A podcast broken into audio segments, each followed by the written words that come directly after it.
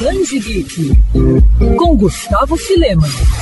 Fala a verdade, já podemos falar que é Natal, né? Como não poderia ser diferente, a coluna já entrou em ritmo natalino. E hoje vou trazer uma daquelas curiosidades do fundo do baú. Você sabia que o Papai Noel já ajudou a Liga da Justiça? É, isso aconteceu uma edição de 2002, em que um homem borracha conta para o sobrinho do seu amigo Uzi a vez que o bom velhinho se uniu à equipe, numa tentativa da criança se comportar um pouco mais, já que ela não queria dormir de jeito nenhum na véspera do Natal. O garoto só se conforma ao ver o Papai Noel em carne e osso, isso graças a uma cortesia do Caçador de Marte e do Lanterna Verde que usaram seus poderes. Com isso, o menino decide obedecer o Homem Borracha e promete se comportar mais para ganhar presentes do bom velhinho no Natal.